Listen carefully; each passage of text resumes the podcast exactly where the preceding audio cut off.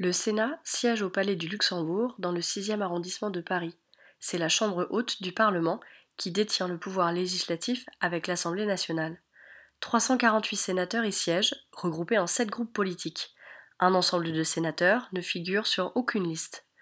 Le groupe majoritaire est celui des Républicains, avec 145 sénateurs.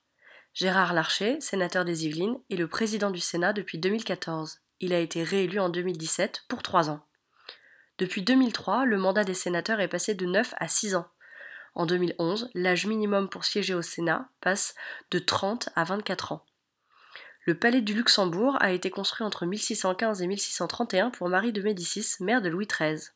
Depuis 1799, il sert de siège à la Chambre haute de la République.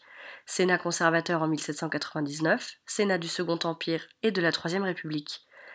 Pendant la Seconde Guerre mondiale, il sert de lieu d'occupation à l'état-major de la Luftwaffe, l'aviation allemande.